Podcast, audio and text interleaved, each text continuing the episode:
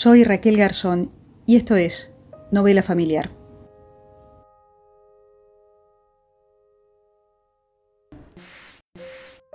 Estas notas al pie son apuntes que abren conexiones al tema de cada episodio mediante anécdotas, datos o comentarios que nos permiten seguir pensándolo.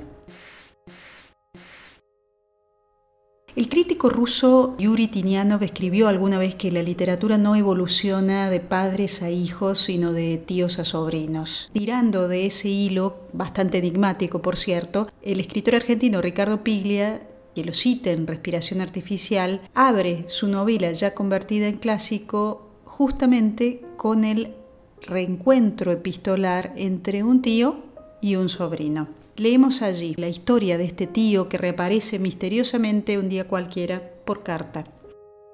El hermano de mi madre estuvo preso casi tres años. A partir de entonces es poco lo que se sabe de él.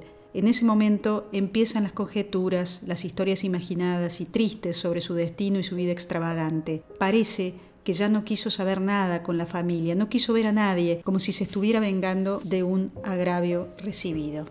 Leímos también en Respiración Artificial, no te escribo entonces, me escribía Maggi, porque busque rescatar algo en medio de esta desolación. Te escribo porque los años me han fijado los recuerdos como un sarro y el pasado se ha convertido para mí en un viejo tullido.